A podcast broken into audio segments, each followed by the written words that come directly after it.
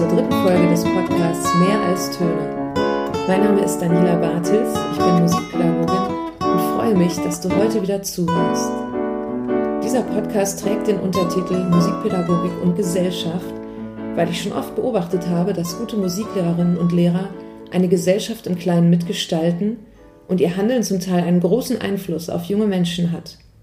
Vor etwa zehn Jahren habe ich an der Berliner Clay-Schule einen sehr guten Musiklehrer kennengelernt, der einen sichtbar positiven Einfluss auf viele Jugendliche dieser Schule hatte.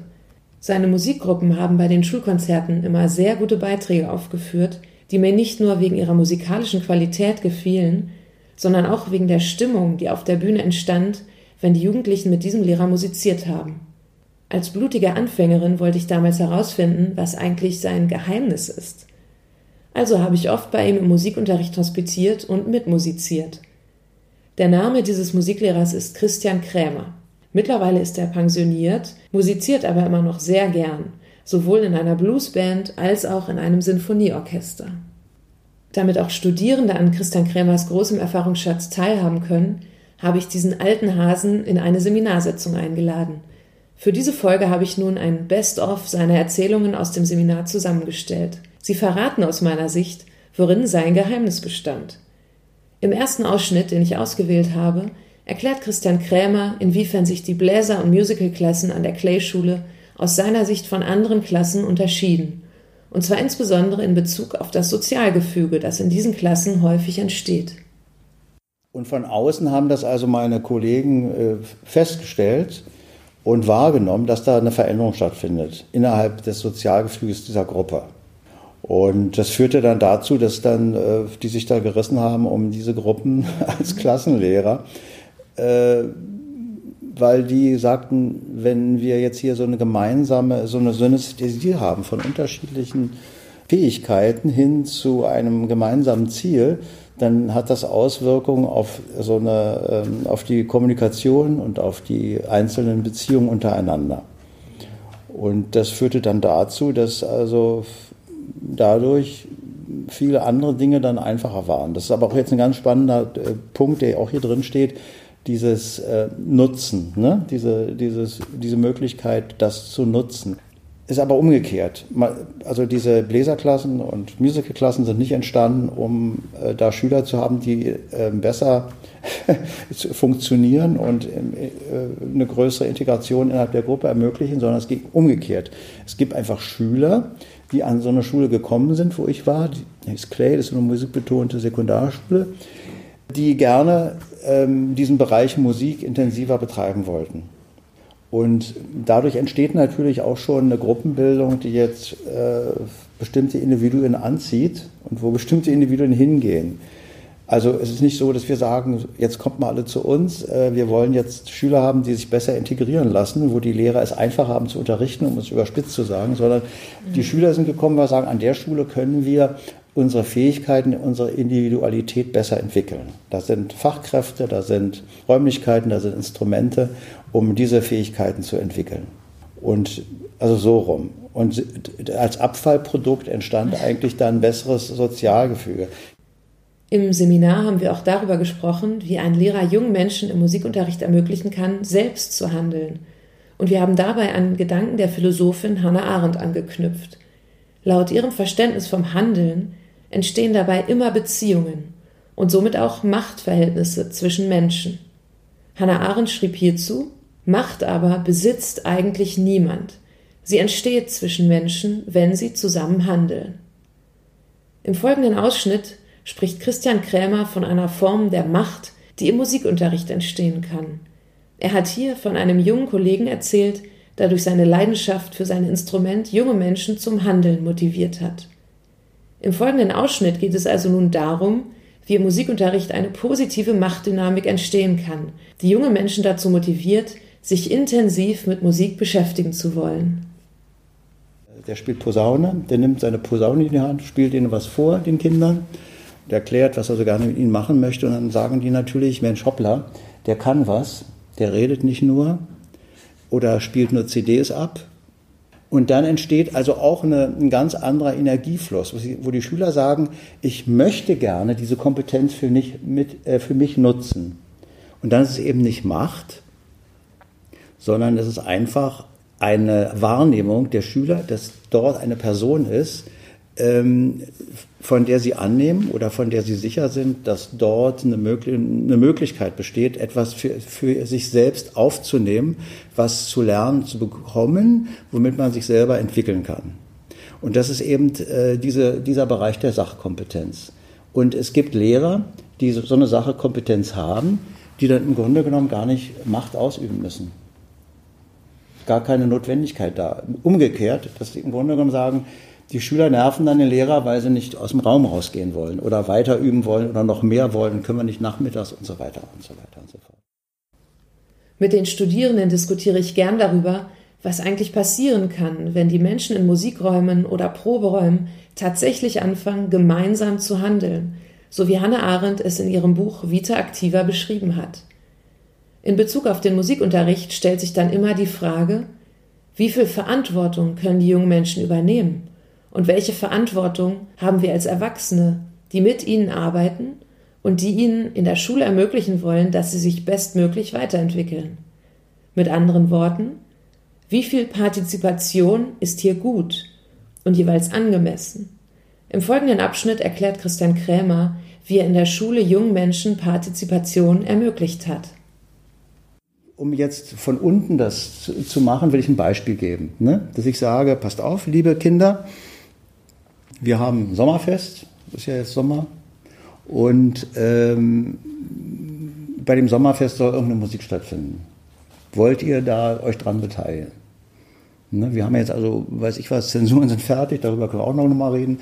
Diese Geschichte, äh, wir haben jetzt einen Freiraum, Projektwoche zum Beispiel gibt es sowas, ja, so, also, dass die Schüler irgendwas Sinnvolles machen, nachdem die Zensuren feststehen.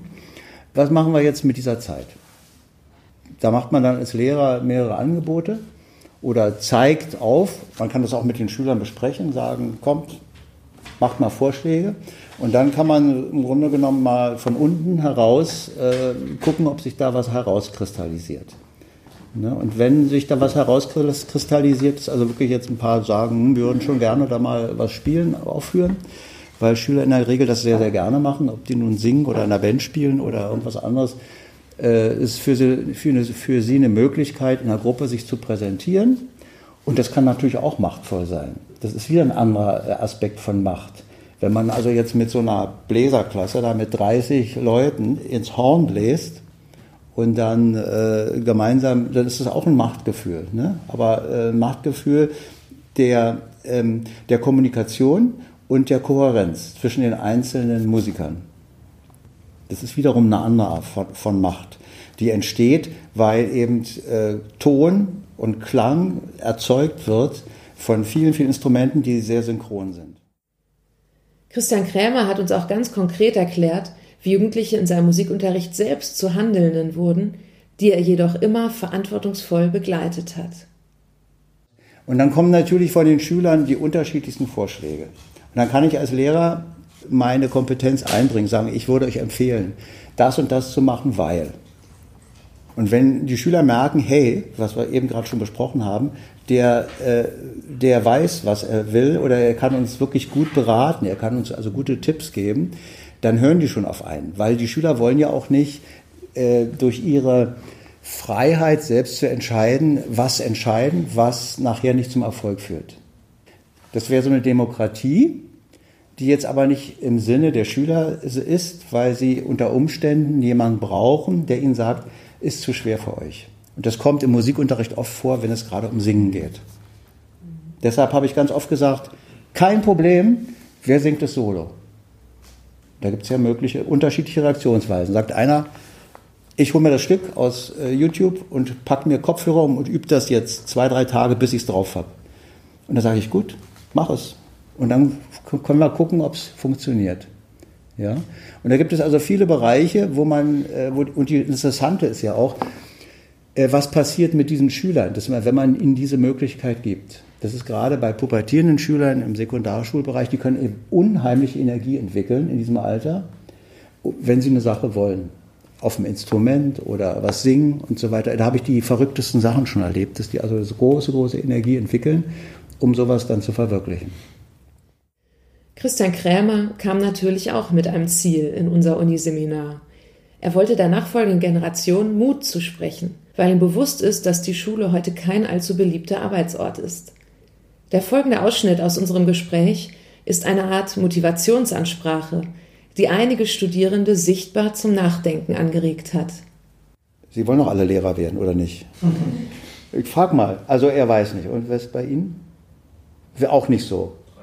30 30 und bei Ihnen? 40. Ich werde auf jeden Fall irgendwann mal Lehrer werden. Berufslaufbahn. Ja? Ich auch. Auf jeden Fall. Ja, kann ich Sie nur beglückwünschen. Ähm, aus dem einfachen Grunde, die Freiheit, die Sie haben nachher als Musiklehrer, wenn Sie dann vielleicht auch noch ein bisschen geschickter sind in der Schulwahl, und das kann man ja heutzutage, so wie es im Moment aussieht, äh, gibt es sehr, sehr viele Freiheiten.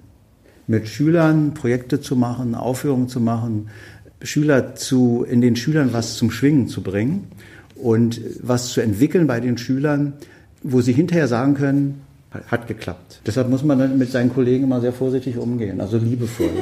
Und äh, wenn ich da einen Tipp geben kann, bauen Sie sie ein, die Schüler, äh, die, die Kollegen. Wenn also ein Kollege da irgendwie trommeln kann, sagen, ey, Herr Kollege, wir brauchen Sie dringend äh, für ein Projekt, äh, ja, weil da gibt's dann schon einen Neidfaktor. Das, äh, das liegt einfach daran, das Unterrichten von Musik, wenn es erfolgreich ist, was ich annehme, geht das immer sehr tief hinein in Emotionen. Wenn Sie mal selber überlegen, woran Sie sich erinnern können, es hat ja einen Grund, warum Sie jetzt hier sitzen und Musiklehrer werden wollen. Das müssen Erlebnisse gewesen sein, entweder in der Kindheit oder in der Jugend, die dazu geführt haben, dass Sie sagen, Mensch, ich will das weiter verfolgen.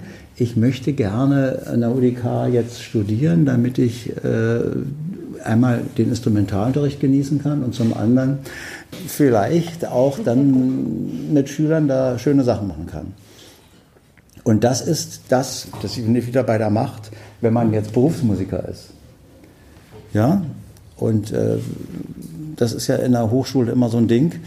Da gibt es, ich kenne da also auch Leute, die fanden diese Macht der Leute, die darüber bestimmen, ob man irgendwo im Orchester mitspielen darf oder nicht.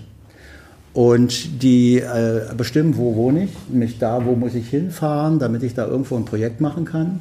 Dann die Macht des Vermieters, der die, die jeden Monat die Miete haben will und ich dafür dann Klinken putzen, äh, putzen muss. Und diese Aspekte sind auch im Grunde genommen Aspekte in unserer Umwelt, in der wir leben, wo äh, wir uns unterordnen müssen einer, einer Macht, einer politischen Macht, einer Ordnungsmacht, einer äh, finanziellen Macht. Und im Grunde genommen kann man das jetzt wirklich in, in viele Lebensbereiche übertragen. Und ich kann Ihnen nur sagen, also gerade im Musiklehrerberuf, wenn man das Entscheidende ist, den Draht zu den Jugendlichen haben. Ich habe vor einigen Jahren erlebt, dass dieser Musiklehrer auch als 60-Jähriger noch einen sehr guten Draht zu den Jugendlichen hatte und glaube, dass das ein Teil seines Geheimnisses war.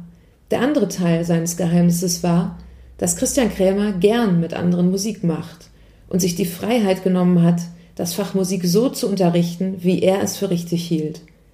Das führte dazu, dass er selbst Spaß an seinem Job hatte, die Jugendlichen das spürten und aus diesem Grund gern in seinen Musikraum gingen.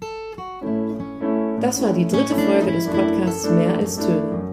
Mein Name ist Daniela Bartels und ich bedanke mich fürs Zuhören. Ich freue mich über Feedback und Kommentare auf dem Blog www.mehralstöne.de. In der nächsten Folge werden Studierende der Universität der Künste Berlin zu Wort kommen. Sie haben eine Folge zum Thema Musikpädagogik und Gender produziert. Ich freue mich, wenn du wieder reinhörst und wünsche dir bis dahin viel Freude beim gemeinsamen Musik machen und unterrichten.